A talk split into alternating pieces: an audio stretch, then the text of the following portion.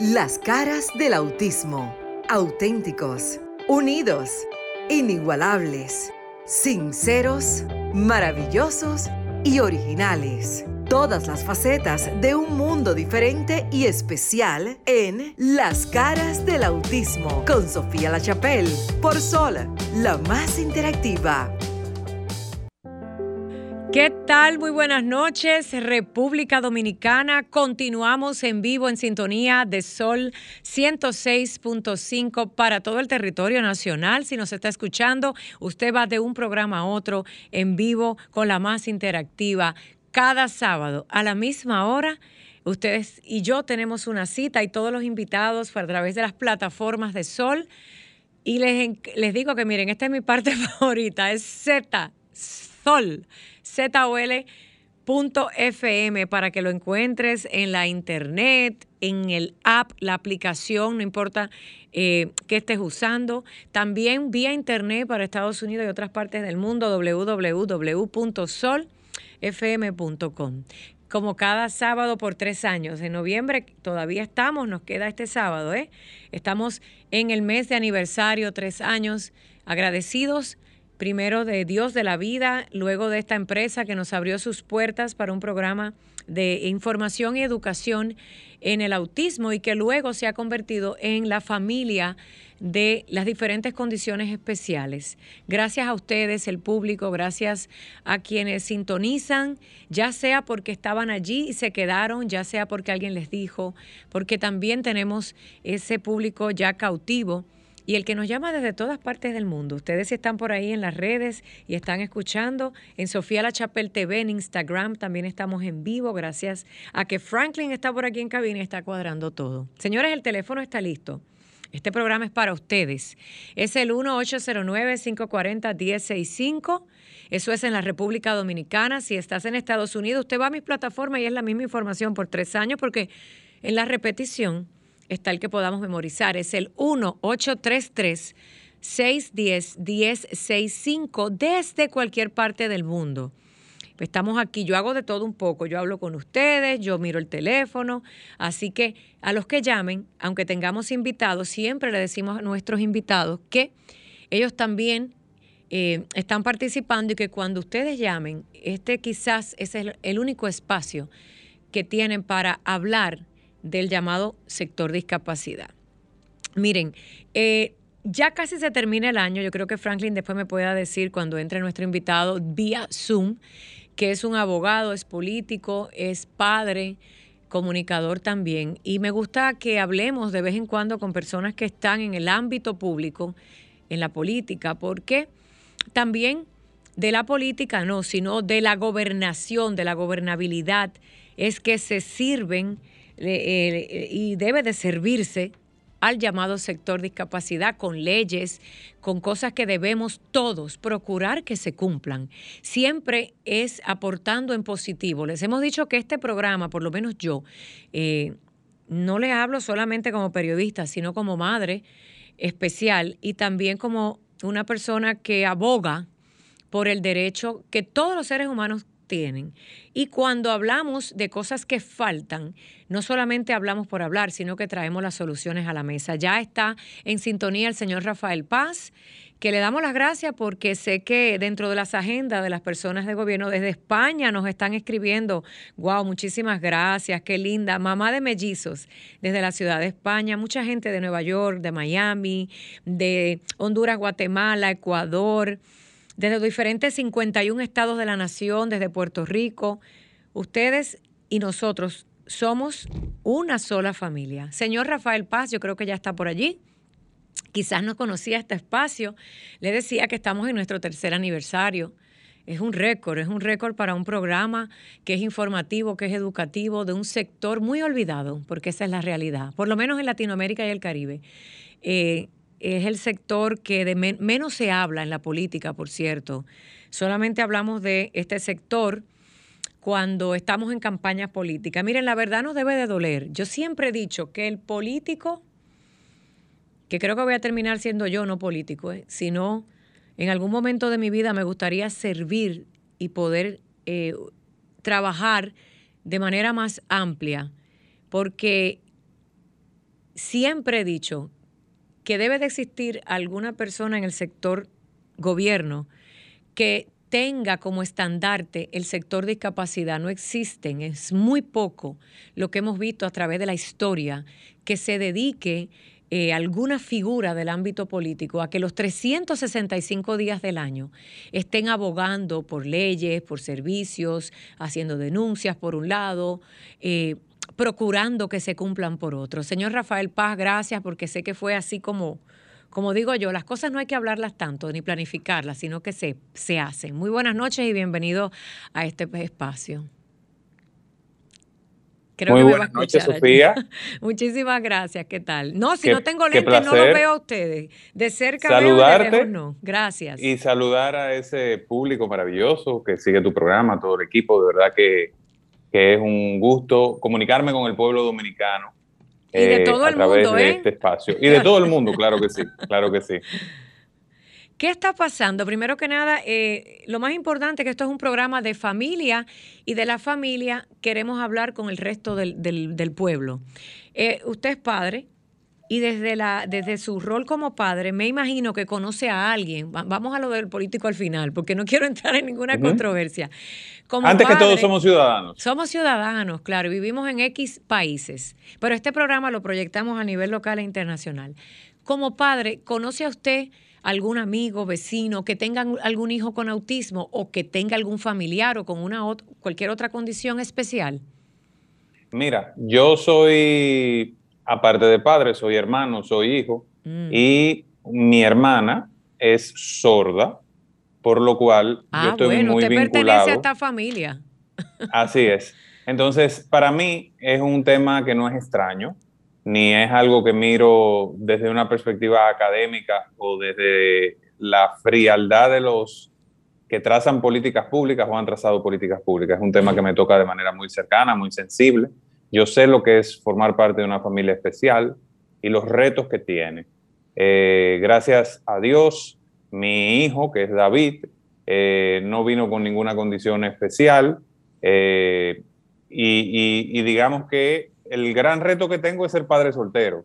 En este bueno, Bueno, Para los que no están en República Dominicana, lo que pasa es que en nuestro país siempre hay, un tema de qué hablar, pero yo le dije, vamos a limitarlo, porque al final... No, vamos a dejarlo ahí, vamos a dejarlo ahí, no eh, entremos en Sí, es un reto ser madre o padre soltero, más allá de lo que muchos puedan pensar, porque, miren, no es una carga, eh, un padre y una madre nunca va a sentir una carga, pero la realidad es que el tiempo de usted dedicarle a sus hijos, sean o no con alguna condición de vida, se limita, porque uno tiene que salir a hacer muchas cosas. Es como llevar muchos sombreros y las manos, nada más tenemos dos.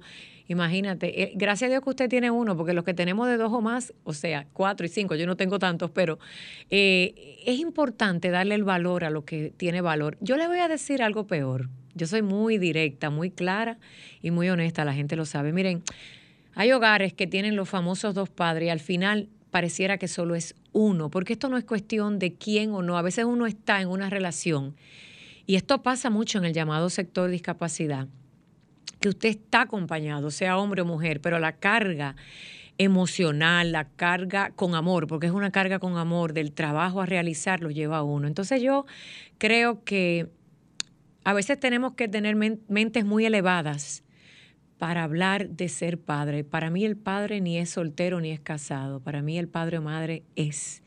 Así que con eso en mente me encantaría que me diga cómo ustedes como familia, déjame contarle un poquito al público, porque a veces no conocen esa parte de ustedes, los políticos, los comunicadores, conocen otras facetas. ¿Cómo ustedes convivieron desde el primer día con su hermana? ¿Les fue fácil? ¿Les fue difícil la tarea? ¿Cómo lo han logrado poder tener una persona especial y que no solo en el círculo familiar se desempeñe, sino que el resto del país y, donde viven entiendan? Mira, yo creo que eh, de manera particular te podría decir dos, situaciones. En el caso de, mi, de mis padres, de mi familia, siempre tuvieron el tema de la condición especial eh, como algo que diferenciaba a mi hermana. Yo, de manera particular, siempre entendí mm. que la mejor manera de hacerlo era tratándola y creando las condiciones para que fuera una persona completamente normal. Es decir, lo que debía haber era una especie de eh, amalgamamiento donde todos entendemos que hay un reto, que tenemos que aprender cosas nuevas, eh, que tenemos que aprender a comunicarnos de forma no tradicional. Correcto. En el caso de los sordos es un poco distinto al, al, al de otras eh, condiciones especiales, porque un sordo lo que tiene limitado es la capacidad de comunicación. Entonces, esto genera un reto enorme desde el punto de vista de lo social. Por eso, cuando tú tratas con eh, comunidades sordas, ¿verdad? Te das cuenta de que tienen una tendencia a segregarse, a diferencia de los ciegos. Eh, los ciegos tienen eh, otra, otra naturaleza, tienden a, integrarse con mayor facilidad. Su reto fundamental es la, el tema de la movilidad. Entonces, eh, pero en el caso de los sordos, por ejemplo, cada etapa tiene sus retos también, porque cuando ya llegan a la adolescencia, que eh, en una eh, sociedad como la República Dominicana no hay tanta oferta educativa, hay centros especializados que trabajan principalmente en las edades tempranas, pero entonces ya cuando entran al bachillerato, hay todo un reto con el tema de los profesores. Los profesores tienen que tener conciencia, saber, o sea, lo, más fácil para un profesor es ponerse a hablar, por ejemplo, a dar clase escribiendo en la pizarra, pero cuando se voltea y está en la pizarra, entonces ese, ese niño sordo no puede leerle los labios, que es una de las herramientas eh, de, digamos, que se desarrollan eh, a edades tempranas para poder entender lo que está pasando a su alrededor y lo que le están comunicando. Y lo mismo pasa en las universidades. ¿Qué pasa en la universidad? Porque imagínate si en la escuela primaria hay algo, ya en la escuela superior más o menos, ya la universidad es un reto, pero demasiado grande. Si logra. Así es, la, universidad es un gran reto, sobre todo por el tema de los... Eh, eh, un, estudiante sordo universitario necesita un intérprete. Caramba. Y esa intérprete eh, se convierte en una barrera que los excluye del sistema educativo porque tiene un costo alto mensualmente. Es decir, usted le puede dar una beca a un estudiante sordo y si no se resuelve el tema del intérprete, ese estudiante tiene que buscar por lo menos mensualmente 25 mil pesos adicionales para ir a la universidad. Eh, ¿Cuánto? Y, para ¿Es el equivalente como a 500 dólares? El equivalente a 500 dólares. El equivalente a 500 para tener esa asistencia para tener una asistencia que le permita poder eh, captar de manera óptima lo que está ocurriendo en el aula. Wow. Otro de los problemas que se presentan, por ejemplo, hay sordos que manejan perfectamente, pero entonces si un eh, agente del tránsito los para, ahí hay otro reto, porque ese agente del tránsito quizás no maneja el lenguaje de señas. Quizás no, eh, es, rara vez. O no lo maneja. Rara vez, digamos. rara vez lo manejan. Entonces, se, convierte en una situación bastante eh, incómoda. O sea, es el tipo de cosas que ocurren en una sociedad donde, y un poco vuelvo ahora a tu, a tu reflexión inicial, Sofía, eh, a partir de las 7, donde tú decías que, este tema de la discapacidad no recibe la atención debida de parte de los tomadores de decisiones, de los políticos. Y, eso se refleja así muy fuerte en el Estado dominicano. En República Dominicana, eh, aproximadamente el 12% de las personas tienen algún grado de discapacidad. El 12%, eso espérame. Ese es un tema que hemos hablado aquí, que eh, todavía no se ha llevado a cabo un censo real que al parecer sí va a suceder el próximo año, tengo entendido por personas que han estado en este programa, para hacer una revisión eh, quizás más detallada e incisiva en cada hogar del territorio de la República Dominicana y ver dónde existe una persona con algún tipo de condición especial. Yo espero que sea real y que se pueda ejecutar, que se pueda llevar a cabo, porque esa estadística a mí me suena muy baja. ¿Estás de acuerdo? Sí, sí, pero son los datos, digamos, ponderados que se manejan hasta ahora y eh, digamos que... Tenemos una llamadita, no se me retire, porque el público quiere quizás preguntarle algo. Vamos a ver, bienvenido a las caras del autismo, buenas noches. Sí, muy buenas, buenas noches. Mira, eh, yo tengo una discapacidad auditiva, como está hablando el señor. Oh, wow. Aunque eh, casi nunca cuando niño pude identificarla, la gente me decía, tú eres sordo, tú eres sordo. Pero como yo escuchaba, eh, entendía que no, que no era sordo, pero eh, sentía que sí. Eh, y por más que quise trabajarlo en un momento determinado, pues ya no, no tenía la, la audición necesaria. Y en la escuela siempre fui un estudiante que me sentaba en la primera fila, por tanto podía identificar, claro, lo que escuchaba, porque no tengo una discapacidad 100%, pero sí cada año voy perdiendo la capacidad auditiva y uso auxiliares auditivos. Mm. Pero recuerdo que estaba una vez en un taller, como está mencionando el señor, y se me quedó el audífono, o sea, se me quedaron los auxiliares auditivos y perseguía a la instructora, a la que estaba, la facilitadora, a través de los labios y en un momento determinado la señora eh, me preguntó, ¿por qué me mira tanto? Tengo algo raro. Mm. Entonces yo le dije, no, lo que pasa es que yo no le escucho y porque por, por situaciones nos cambiaron de aula y cuando me tocó entrar, me tocó estar en la parte de atrás. Por tanto, no podía escucharla perfectamente y seguía los labios. Después de usar auxiliares auditivos, perdí eh, he perdido un poquito el seguimiento de los labios de la persona quizás muchas personas lo está pasando lo mismo porque utilizamos auxiliares auditivos, los cuales no están contemplados en ninguna aseguradora. O sea, ay, ay, ay, ahorita, ahorita lo vamos a tocar en la revisión de la ley. Entonces, esa situación es una situación difícil porque nosotros tenemos un problema de discapacidad. Para yo poder trabajar necesito auxiliares auditivos, sin embargo, ninguna aseguradora tiene incluido dentro del paquete que debe incluir como parte de, una estructura que necesita la persona, los auxiliares auditivos, que tienen un costo bastante alto. Me imagino que el señor también debe saber eso. Y, por, ejemplo, en mi caso, yo trabajo en una institución que yo no uso su flota. Gracias a Dios, yo tengo un, un, un plan que me permite comunicarme con la flota de mi trabajo sin costo y yo uso mi teléfono porque él se comunica con mis, con mis auditivos, o sea, con mis auxiliares auditivos. No, no, no, Y eso me permite a mí, pues, tener contacto con todo el mundo sin, sin costo y que el teléfono se conecta. Cuando ese teléfono, cuando esas pilas se me, eh, me fallan, que nunca me pueden fallar, tengo pila, batería, en el vehículo, en el trabajo, en la casa, donde quiera que yo me movilizo, mis baterías son parte de, parte de mis herramientas de trabajo, no las dejo. Déjeme preguntarle algo, porque el tiempo en radio también es cortico y quiero que avancemos en el tema, pero ¿cuál sería su pregunta? ¿Por qué no existe eh, testimonio? Se lo agradecemos. ¿Y por qué este programa es inclusivo? Aquí hablamos del autismo, pero todos somos una familia especial. ¿Cuál es la pregunta directa al señor Paz? Por ejemplo, en el, en el rango de, de, qué necesitaría usted, no, su comunidad, porque quisiéramos que representáramos a la comunidad, cortito y breve para que él pueda contestarle. Lo que yo estoy preguntando, ¿por qué eh, en la, la ley de seguridad social no puede incluir, por ejemplo, los auxiliares auditivos como, como una herramienta y que esté incluida para tantos trabajadores que igual que yo, sin ellos no podemos trabajar.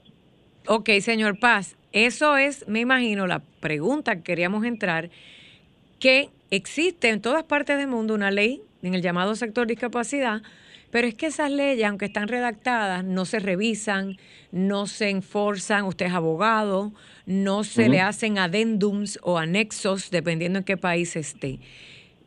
Contéstale la pregunta en general. Bueno, yo creo que la razón básica por la que estos temas no estaban contemplados con mayor fortaleza en la ley de seguridad social y en el sistema dominicano de seguridad social es que cuando se configuró este sistema, el gran reto era que existiera un sistema de seguridad social. Ya hoy los dominicanos estamos acostumbrados a que hay un seguro familiar de salud que cubre una serie de, eh, vamos a decir, de riesgos, pero en aquel tiempo al inicio de la década de los 2000, en República Dominicana no había un, régimen de seguridad social. Había una franja pequeñísima de aquellos que estaban en el Seguro Social, en el IDSS, que eh, tenían un, un, sistema de salud con esos hospitales de manera particular. Entonces, creo que el primer enfoque de la República Dominicana fue configurar este sistema.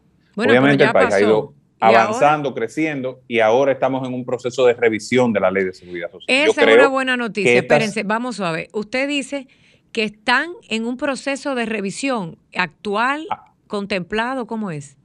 Está en el Congreso, hay una comisión bicameral creada eh, que está siendo incluso liderada por los presidentes de ambas cámaras legislativas. Y lo que yo le sugeriría a las comunidades de personas con necesidades especiales es que hagan una gestión fuerte en el Congreso, o sea, que envíen sus posiciones y que hagan un lobby activo para que en la nueva versión de la Ley de Seguridad Social estos aspectos sean contemplados eh, y, y, que sean, digamos, que reciban la solución que un país con el nivel de desarrollo o de eh, el nivel económico que hoy tiene la República Dominicana, que aunque nos quejemos, aunque tengamos en la mente que es un país pobre, ya República Dominicana es un país de ingreso medio, es un país que tiene un gran ahorro nacional a través del sistema de pensiones, que ya tiene un sistema de seguridad social que aunque está muy lejos de ser perfecto, lejísimo está,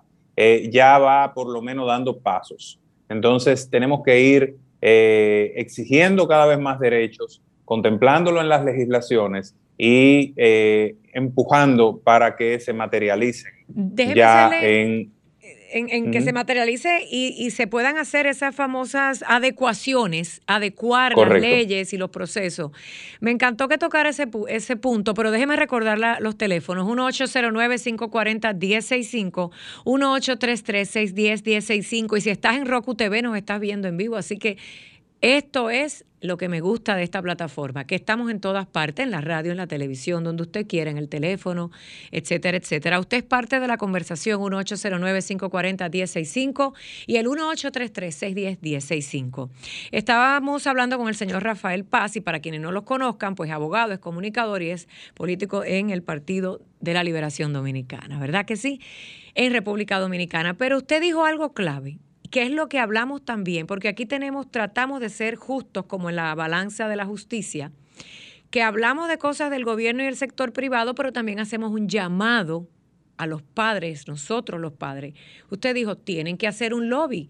¿Qué es eso? Señores, lo hemos dicho siempre, usted no puede ir a quejarse de que el gobierno no hace nada, de que el otro no hace nada, que la escuela no hace nada o que hace muy poco. ¿Cuál es el foro correcto? Es precisamente ir al Congreso, al Senado de su país, buscarse un diputado que le haga caso, o quien sea, y que cuando empiecen a hablar de estos temas, como está sucediendo ahora en República Dominicana, ustedes, como hasta un individuo, a veces pensamos los padres, que yo y mi sola voz no cuenta. Hoy día, tu voz cuenta y cuenta mucho. No, hemos visto como las redes sociales han marcado un antes y un después en las decisiones, ¿verdad? Entonces, cuando usted vea que se está hablando de un tema, y ahora mismo se lo acaban de decir, y le dicen, vengan, participen, envíen un comunicado, díganos cuáles son sus necesidades para que ellos puedan ajustar lo que están haciendo, hágalo, porque nadie tampoco es adivino. Entonces, lo, Así es. lo importante es eso. Existen, han, han, llegado hasta el Congreso eh, o a cualquiera de ustedes en general, no solo de un partido, sino de todos, representaciones, por lo menos en República Dominicana, que sean bien firmes, bien contundentes, que digan, miren, porque insistir es bueno, lo único que usted tiene que insistir de la manera correcta. O ustedes sienten que la gente como que eh, lo dicen por ahí, pero no, no buscan ese camino correcto para que se hagan las cosas. Mira, yo creo que la sociedad dominicana ha ido evolucionando. Aunque tradicionalmente han sido los sectores organizados los más eh, insistentes, ya cada vez hay una acción de los ciudadanos de manera particular, mucho más, digamos, proactiva y con mayor empoderamiento, pero queda un gran trecho por resolver. La gente tiene que hacer una costumbre, por ejemplo, escribirle a los congresistas que los representan, al de su demarcación, o diputado, a ese por el que usted votó, a su diputado por el que usted fue a marcar eh, el día de las elecciones, escríbale una carta sobre el tema de su comunidad que sea importante y hágale una solicitud. Eso es parte de que la democracia funcione, porque a veces queremos dejarle la solución solo a los políticos Y los políticos no son otra cosa que representantes de, representantes de la sociedad. Y si esa sociedad eh, le pone atención a los temas que le interesan, eh, pide no solo rendición de cuentas, sino que también participa con su voz, con su acción, con su organización. Es decir, cuando usted se nuclea en una organización, que no tiene que ser algo demasiado formal, júntese con 10 amigos, defina un tema, eh, firme una carta entre ustedes 10, mándenselo a tres o cuatro diputados, que usted va a ver el, el impacto que eso va a tener. Busque un amigo periodista, que ya, periodista o sea, hay, hay, una proliferación no solo de periodistas, sino de comunicadores, de personas con, eh, eh, comunicando en distintas plataformas. Y que se riegue la voz, vamos a decirlo así, que se riegue la voz. Déjeme, déjeme señor Paz, mire, a mí me encanta tener interacción con el público y a veces es bueno. Miren, yo les voy a decir algo. Este tipo de formato de programa es bien difícil de llevar. Les voy a decir por qué.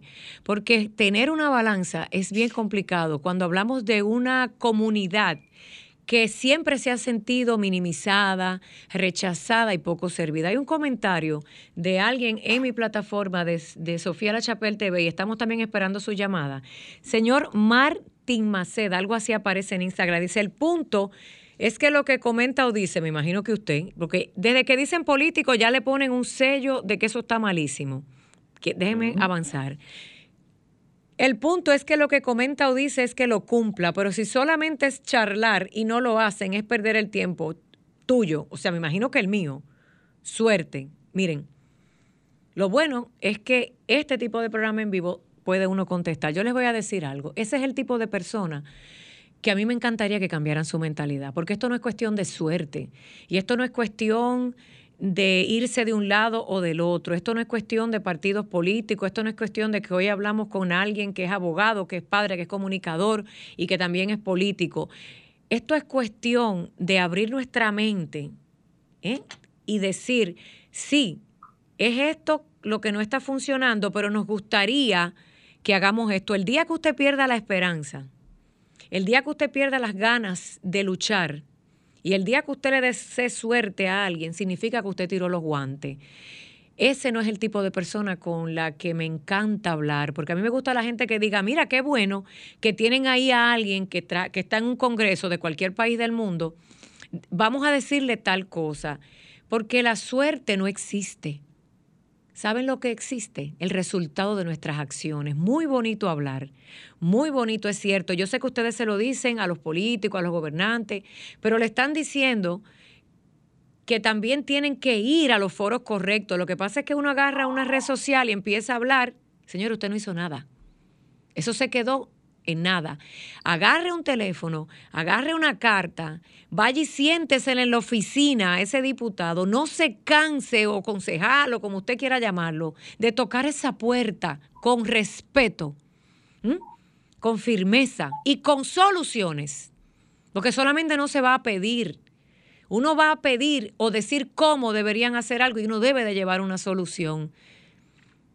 No es cuestión de suerte, señores, es cuestión de forjarnos un camino juntos. Y no importa el tiempo que tarde, mientras usted tenga vida, nunca suelte la meta. A mí me da tristeza escuchar este tipo de comentarios y respeto los comentarios, pero es que en este tipo de comunidad hay mucho desánimo, mucha falta de fe, mucha falta de esperanza. Y aquí no hablamos por hablar, porque cada palabra lleva una acción. Y sé de toda la gente que ha estado en este programa por tres años que muchos de ellos han marcado pautas y diferencias en la vida de alguien con una condición especial. Yo me aseguro, quizás dentro de mi humanidad, de que el invitado que venga aquí, sea quien sea, desde una madre, un padre, un terapeuta, un psicólogo, llámele usted quien sea, haya hecho algo o quiera hacer algo. Es cierto que hay gente que nos engaña, pero mire, saque eso del plato. Si Dios le da la oportunidad a usted de coger 10 minutos de su vida para hablar con alguien, por lo menos hágalo en positivo. Continuamos. Mire, una preguntita. Yo le decía que quería que habláramos del tema de la ley de discapacidad en la República Dominicana que tanto se ha hablado.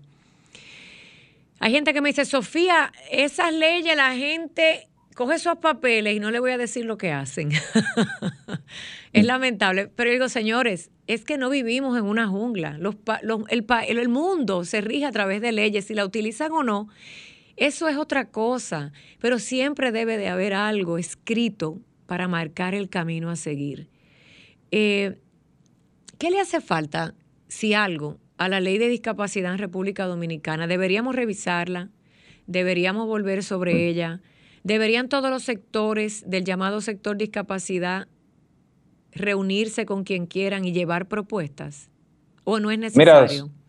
Mira, Sofía, yo no soy de la tradición eh, jurídica o gubernamental de que las leyes tienen que ser eh, lo más precisas, modernas, avanzadas. A veces una ley simple mm. eh, permite que cosas maravillosas sucedan, pero requieren tener algo que el proceso legislativo dominicano normalmente no contempla, que es presupuesto. Ah, caray, Aquí, El gran déficit del procedimiento legislativo es que somos maravillosos aprobando textos, mm. pero no se integra la parte de cómo se va, de dónde va a salir el dinero para pagar eso que se está contemplando. Por eso siempre he dicho eh, y es una de mis propuestas, que en el Congreso se cree una oficina de análisis eh, del impacto económico de las legislaciones y que cuando se trabaje una ley se trabaje de manera cercana con la Dirección de Presupuesto y el Ministerio de Hacienda para asegurar que los fondos de eso que se está disponiendo va a salir de algún lugar y que va a estar ahí una vez se apruebe, porque hay legislaciones que en el texto son maravillosas, pero que a la hora de implementarlo entonces no aparece el dinero para convertirlas en realidad. La legislación no es un acto, eh, vamos a decir, solemne donde se aprueba un texto para eh, colocarlo en un álbum y que se vea bonito. el proceso legislativo implica colocar la prioridad del Estado en una dirección y esa prioridad, la manera en cómo actúa un Estado, tiene dos grandes componentes. El elemento simbólico, que es el político, donde el Estado declara un objetivo, pero también el elemento práctico, concreto, que es cuando el Estado dice, de este, de este dinero que tengo, tanto va a hacer que eso que yo estoy declarando se convierta en realidad. Y yo creo que eso es eh, el gran reto con el eh, digamos, con el sector de las necesidades o capacidades especiales en la usted ha, usted ha revisado, si no lo ha hecho no importa, pero tengo que preguntar si ha revisado la ley, si le ha llamado la atención, si ha hecho algo, porque es que eh, hay un llamado, por ejemplo, y, y, sí lo sé porque yo misma he tratado de hacer los intentos, ni me pregunte con cuántos diputados ni gente que van y han ido, me han pedido, porque yo redacté junto con padres y madres de Honduras y Guatemala el proyecto de ley que hoy es decreto de Honduras y Guatemala de autismo. Las Naciones Unidas, la Organización Mundial de Salud, han dado un aval a nivel mundial para que exista un anexo o adendum como una carpeta adicional dentro de las leyes de discapacidad de cada país, entendiendo que el autismo es la única condición de vida que sobrepasa en número a cualquier otra discapacidad y que requiere un protocolo único de tratamiento en todas las áreas. Ah, digo esto porque no hemos topado con otras condiciones de vida que pareciera que son enemigos del autismo y dicen que no necesitan una ley. Señores, Estados Unidos tiene una ley específica de discapacidad dentro de la discapacidad para el protocolo autismo. Igual pasó, y les digo porque eh, Dios me, dio la oportunidad de redactar y ayudar a este grupo de fundaciones y organizaciones en Honduras y Guatemala y eso ya existe, es un decreto ley. No estamos hablando de si la implementan o no, ni que si tenemos suerte para que la apliquen. Yo no voy a entrar en ese debate sin sentido hoy. Estamos hablando de cómo mejorar una ley. República. Dominicana se ha presentado varias veces, y lo digo porque yo misma le he entregado ese formato de Honduras y Guatemala, y no, no lo hago primero por ética profesional a no sé cuántos diputados desde el año 2014, y nadie ha hecho nada. Pero yo siempre he dicho, para que me escuche el que estaba criticando, que es insistir y persistir. Yo llevé una solución en nombre de todos y otras personas que se sentaron a ayudarnos. Esto es un grupo. Y si no pasa, va a pasar un día. Mira, Sofía, eh, en la campaña pasada, dos de los candidatos a diputados que iban en la boleta que yo representaba como candidato a senador, tenían un compromiso fuerte con el autismo. Eh, uno de ellos era Graimer Méndez y la otra Leila Mejía. Conozco a los dos personalmente y me he sentado con los dos también. Lamentablemente ninguno de los dos pudieron llegar al Congreso. Eh, en el caso de Graimer, él tenía un proyecto de ley concreto eh, sobre el tema de autismo. Entonces, durante ese lapso yo asumí un compromiso con esa causa, por lo cual lo único que puedo hacer hoy es reiterar ese compromiso. Yo creo que sí, yo creo que el autismo necesita tener un protocolo especial eh, por eh, su particularidad y por los niveles de complejidad. Tú misma hoy eh, compartías una, una publicación sobre los retos que tiene un, padre y, una familia con, con un niño autista, ¿verdad? Desde la perspectiva emocional, desde la perspectiva de atención, etc.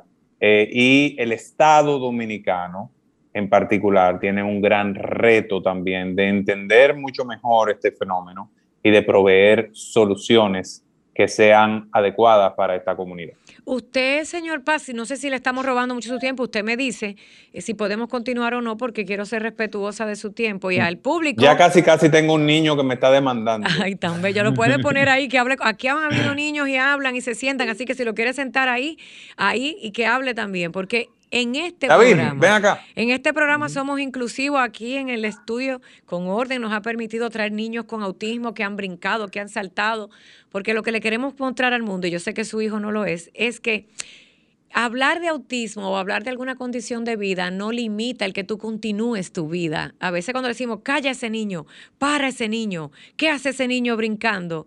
Ya tú limitas al niño, mientras que somos nosotros los adultos que debemos concentrarnos en lo que estamos haciendo y dejarlo ser. Y eso es maravilloso. Así que si su hijo se quiere poner por ahí, muchísimas gracias. 1-809-540-1065. 1-833-610-1065. Señores, en vivo en los estudios de Sol 106.5 desde República Dominicana para el mundo. Tenemos una conversación interesante, porque la pregunta que yo le voy a hacer a continuación, y las líneas están ahí, hay más de 10 líneas disponibles, y eh, continuamos, es si usted tuviese que hacer algo. Hola, mira qué guapo. Ah, es que hola. Hola, ¿cómo te llamas? Dile, me llamo David. Me llamo David. David, tú tienes un casco para lo que están viendo, yo se lo describo como de bicicleta, si no me equivoco. Dile. Hola. Hola, ¿qué tal, Ahora te está oyendo, Sofía. ¿Qué tal, David? ¿Cómo estás?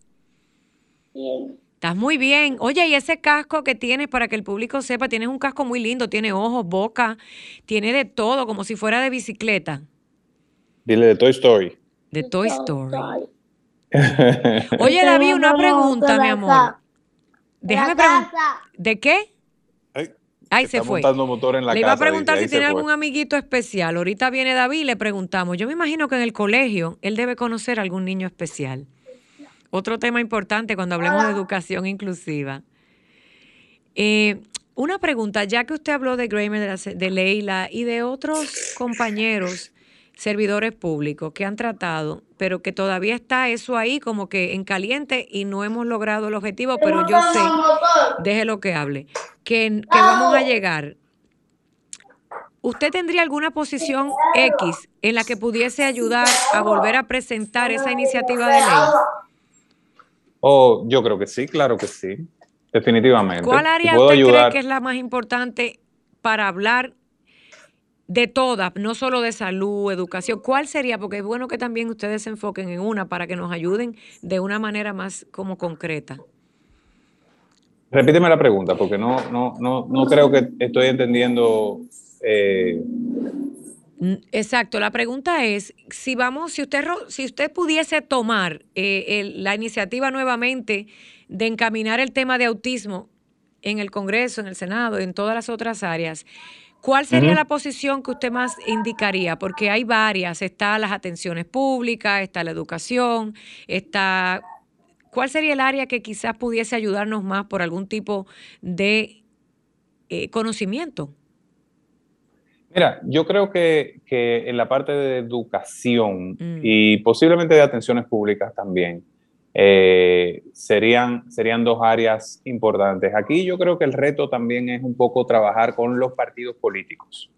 Eh, yo siento que los partidos, en sentido general, no tienen un compromiso eh, o, este tema no lo tienen priorizado como organizaciones. Ah, Entonces, eso, es lo que yo decía al principio, que no se han dado cuenta del valor que tiene esa población y que vota más allá de congresistas particulares, aquí también se necesita un compromiso de los partidos como organizaciones y en su más alto nivel. Entonces, si a mí me preguntaran cuál es una de las vías que hay que agotar, es el de, como dicen los americanos, engage the, parties, eh, eh, o sea, comprometer a los partidos con esta agenda. Y ese compromiso todavía no existe. Bueno, pues mira qué interesante, porque usted dentro de uno de los partidos políticos en República Dominicana podría... Mira, yo siempre he dicho, eh, y lo he dicho cuando me reúno en otros países con otros gobiernos, y en nuestro país lo he hecho, claro está, y he estado en Washington, etcétera. Siempre he dicho que que el partido político en general, que abrace el llamado sector discapacidad, va a tener gran mayoría de votos. Yo les voy a dar un dato estadístico, lo que pasa es que no sé cuán difícil es entender eso. Una de cada 50 personas en un país tiene la condición nada más de autismo.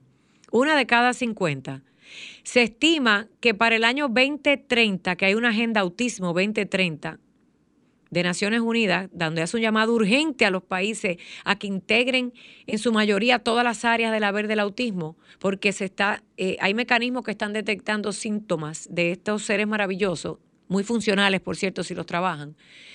¿Tú te imaginas que una de cada 50 casas, o sea, la mitad de 12 millones, tiene una persona con autismo en su casa? ¿Cuántos votos son esos?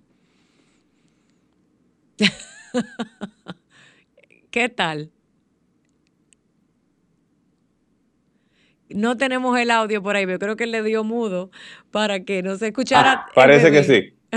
Eh, definitivamente, el, eh, desde esa perspectiva es una realidad bastante relevante. Eh, pero más allá del valor numérico a nivel de votos, yo creo que de lo que se trata es de la sociedad que queremos construir. Eh, y del tipo de, comunidad que queremos ser. Yo creo que en el caso de la República Dominicana, de manera particular, que si tú lo miras desde una perspectiva histórica, y eh, me anclo un poco en tu apellido, La Chapelle, que, está, que tiene un valor histórico importante en República Dominicana, eh, República Dominicana nace bajo un concepto de inclusión. O sea, las ideas que forjaron a la República Dominicana como país parten de la inclusión social, racial. República Dominicana es un melting pot. Y uno de los retos que tiene en, este tramo democrático es convertir la inclusión en uno de los pilares esenciales del Estado que vamos construyendo. Y la inclusión tiene que partir fundamentalmente de aquellos que tienen mayores necesidades y que requieren mayor apoyo de la sociedad.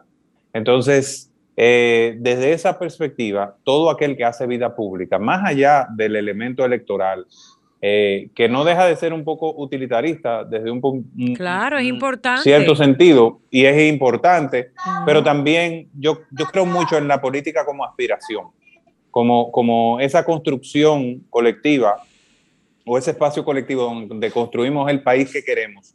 Porque un día tú puedes ser político, pero quizás en, la década siguiente eres simplemente un ciudadano.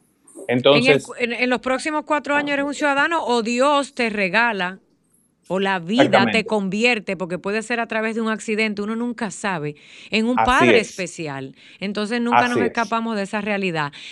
y, más, perdón, en un país en un país donde estamos tan expuestos a, estamos hablando, y, ya esto no es una condición que, es, vamos a decir, producto del azar, sino producto de, de, las malas decisiones que tomamos como país. Aquí tenemos un alto, el mayor nivel a nivel global de accidentes de tránsito, por ejemplo. Y la cantidad de personas que por esa consecuencia, que por esa razón se convierten en personas con alguna discapacidad es enorme. Es enorme. Por lo cual, nosotros como ciudadanos, como tomadores de decisiones, tenemos que eh, actuar en consecuencia y hacer que el Estado pueda ofrecerle las soluciones a esa gran cantidad de ciudadanos De- tengo una pregunta puedan- clave, porque más bien que pregunta, se lo voy a dejar como una tarea y quizás el universo, porque todo se escucha. Aunque usted crea que estamos en una cabina y nada más nos oyen 3.000 o 5.000 personas, un millón, todo lo que llega al universo puede suceder un día. Déjenme dar los números de nuevo. 1809-540-1065, 1833-610-1065. And by the way, we speak English here. Así que, porque tengo gente escribiéndome en las redes, que si usted quiere llamar, lo único que no hablo es otro idioma, pero bueno, hacemos lo que se puede. Cuando me decía el señor Rafael Paz que lo bueno sería que se hiciese un consenso donde todos los partidos llegaran a... Hay una llamada. Buenas noches, bienvenido a las caras del autismo. Buenas noches, ¿cómo está Sofía? Ay, mi querida, bien y usted. Hay que estar pegada, yo lo sé, y siempre llamo al final para dar Muy su... bien, gracias. Eh, saludos al señor Paz, él es de mi pueblo, digo, aunque es de mi provincia, Ah, mira, porque yo soy de Sabana Grande de Boyán. ¿cómo? Ay, yo no sabía hola. eso, yo no conozco para allá, pero un día me invitan. Ay, yo no, soy turista todavía. No, mira, es la provincia Esmeralda. Ay, qué belleza. Es con los ríos más hermosos. No, precioso. Y los ríos más hermosos y la gente más buena. Mire, doña, usted está vendiendo muy bien. No, no, no, no, no, yo lo sé, no, porque mira, eh, yo le di seguimiento a él cuando era candidato. Mm. Me encantó su plataforma, pero yo quería que fuera por mi provincia, a pesar de que iba a ser contradictorio con su tío. No, no, no, la señora tiene ya, tiene todo el pedigrí del señor Paz, pero mire, yo sé que usted es fiel, fiel oyente. ¿Qué le preguntaría a este, aparte No, no, de que son no, amigos, que lo quiere mucho, ¿qué usted sabes- cree? Tú sabes que yo le preguntaría el empoderamiento de las leyes. Porque Ay, cuando yo lo escucho a él hablando, por ejemplo, yo no sé cuál es mi diputado de mi demarcación. Cuando yo lo escucho, a, mí se me prendió el bombillo. ¿Cómo? Lógico, porque yo ahora me voy a empoderar. Por ejemplo, yo voy a, a- a buscar donde quiera que esté cuál es mi representante en la Cámara de Diputados. Correcto. Porque no nada más por la ley, no por la ley de seguridad social, porque yo entiendo, por ejemplo, le voy a decir un secreto, un secreto a voces. Nosotros tenemos docentes que tienen problemas auditivos, Wow. entonces yo me pregunto, Ella es maestra, ¿oíste, Rafael? Ella es maestra. yo Mm. tengo, por- yo, te- yo estoy dirigiendo un centro, pero provisional porque no estoy nombrado, pero estoy haciendo el trabajo. Yo tengo, por ejemplo, una persona que tiene esa- ese problema. Ella no quiere entender que ella necesita, por ejemplo, una ayuda, o sea, ella necesita un aparatito. Pero, por ejemplo, el seguro no, por ejemplo, como decía el señor, no, los seguros no dan eso, las ARS. Entonces, podemos empoderar- empoderarnos a partir de ahí. Pero otra cosa, señores, lo que está pasando en la escuela dominicana, ustedes no saben lo que estamos pasando. Nosotros no tenemos orientadores ni psicólogos. Yo entiendo, por ejemplo, que cada regional debe tener un equipo interdisciplinario. ¿Usted sabe con qué? Un antropólogo, un sociólogo, un, un psiquiatra, Un psicólogo. un psicólogo. Entonces, de ahí bajando desde, desde, la, desde lo más grande hasta lo más pequeño. Porque nosotros tenemos tantas, tantas discapacidades dentro de las escuelas, pero no tenemos las herramientas para manejarlas. Yo cuando le hice la pregunta al señor que estaba ahí del CAE, Sí, eso ¿te fue el programa pasado, el señor Henry. Exactamente. Él me dijo a mí, me hizo una cosa y me envolvió el asunto, pero no es eso lo que nosotros necesitamos, es aterrizar en la situación. Si no aterrizamos, no vamos a tener nada, ¿eh? Mire, lo que pasa, mi amada maestra, y que la quiero, porque usted sí es una persona que le preocupa su país, su comunidad, su escuela, sus estudiantes y hasta sus compañeros de labores maestros. Ya usted sabe que le dieron una idea. Agárrese del diputado de por ahí de su provincia y vaya y siéntesele allá y dígale, yo tengo la solución porque yo soy maestra, que fue lo que dijo el señor Paz. No, no, no, No yo quiero que confundamos algo. Miren, el Ministerio de Educación tiene una responsabilidad. El CAIT es un organismo creado por el gobierno que trabaja todas las áreas dentro del llamado sector discapacidad que primordialmente fue creado por el autismo y abarca, abraza otras. ¿Por qué le digo esto? Porque el Ministerio de Educación de un país, por regla, por norma y por ley, no importa dónde esté, debe de tener, no solo el personal, debe de tener adecuación, modificación. Entonces, eso se dirige para allá. El kite, por decir uno, que puede ser cualquiera en cualquier parte del mundo, es en ciertas áreas, que también una pequeña porción de eso es educación, es terapia, es acompañamiento familiar. ¿Qué es lo bueno de todo esto? Que por lo menos los organismos están. Yo siempre le he dicho a la gente que critica a nuestros países latinos, ven mi vida para acá. Él está por ahí dando vuelta, déjenlo. Mira, siempre he dicho, Rafael, nuestra invitada maestra. Te quiero mucho. Papa, te quiero mucho, gracias. Y, y, y esas expresiones de amor hacen falta. Siempre he dicho cuando critican a nuestros países que no hay nada, que hay tan poco. Aquí en este programa y en todos los foros que el Señor me ha permitido, siempre he dicho que por lo menos tenemos algo. Que con una maestra, con un, un padre empoderado, con alguien que empiece el camino, hay algo ya hecho, que lo que debemos es unirnos y continuar. Y ese es el llamado que se está haciendo. El señor Paz dijo, bueno, quizás sería bueno, y esa es la pregunta. Mami, quédate en línea y sigue escuchando. Y gracias porque yo sé que tú eres fiel eh, y te unes a este equipo. Siempre a los padres y familia, no importa si hay uno, un centro, un maestro, alguien, pero existe alguien que ya quiere unir y hacer algo. Con eso es suficiente. Vamos a unirnos en grupo a eso juntos. En el sector político, me encantaría que sucediera lo que usted dijo. Que exista una mesa de negociación entre todos, si así lo quieren decir, de que alguien tome la batuta y se quite el color de su partido y se ponga el color de la discapacidad que no tiene color y diga, miren, vamos todos juntos, cada cual en su gremio, a crear políticas o a crear ideas, porque tenemos olvidado el sector, sin lugar a dudas. Y es una realidad. El sector discapacidad siempre ha sido el último, pero nunca me pierdan la esperanza. Vamos a hacer lo que hay que hacer y vamos a apoyar a la poca o mucha gente que nos quiera apoyar. Sofía, debo, debo. Y vamos eh, finalizando y le dejo a usted las palabras finales del programa. Debo ya concluir diciéndote que, o haciendo referencia a aquello que decía Martin Luther King, no se trata de subir toda la escalera, sino de dar el primer paso y subir el primer escalón. Ahí comienza el cambio, ahí comienzan las transformaciones.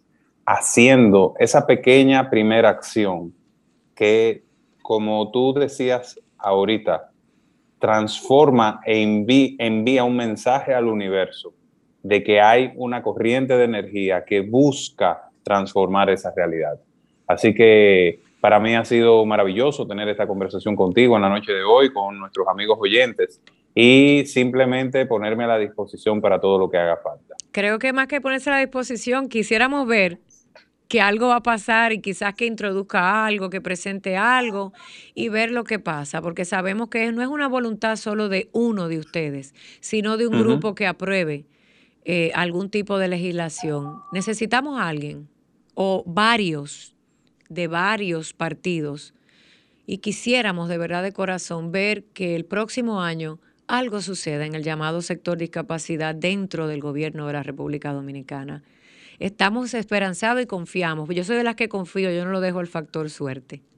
Muchísimas gracias. Cuenten conmigo. Un abrazo. Buenas gracias a todos, señores. Finalizamos el programa. Muchísimas gracias con esta conversación y diciéndoles siempre, siempre, siempre, a usted que nos escucha en 106.5 FM, nunca me pierda la esperanza. Siempre piense que si usted tiene eh, algo que criticar, es porque usted algo puede aportar. A veces criticamos pero no nos dimos cuenta que también tenemos la solución en la otra mano. Si nos detenemos un poco y hacemos ese doble ejercicio, usted se va a dar cuenta que cuando vaya a decir algo, aunque sea una crítica positiva, va a traer una solución a la situación. Gracias de todo corazón, porque podemos tener una voz. Gracias a RCC Media, gracias a esta plataforma, gracias a todos ustedes. Estamos en el mes de dar gracias. Gracias a nuestros hijos especiales, que son el motor de este tipo de movimiento a nivel mundial. Y será hasta una próxima entrega en las caras del autismo de Sol 106.5. Mantente conectado a nuestro programa en las redes sociales. Búscanos y síguenos en Facebook, Instagram y YouTube como Sofía La Chapelle TV. Las caras del autismo por Sol, la más interactiva.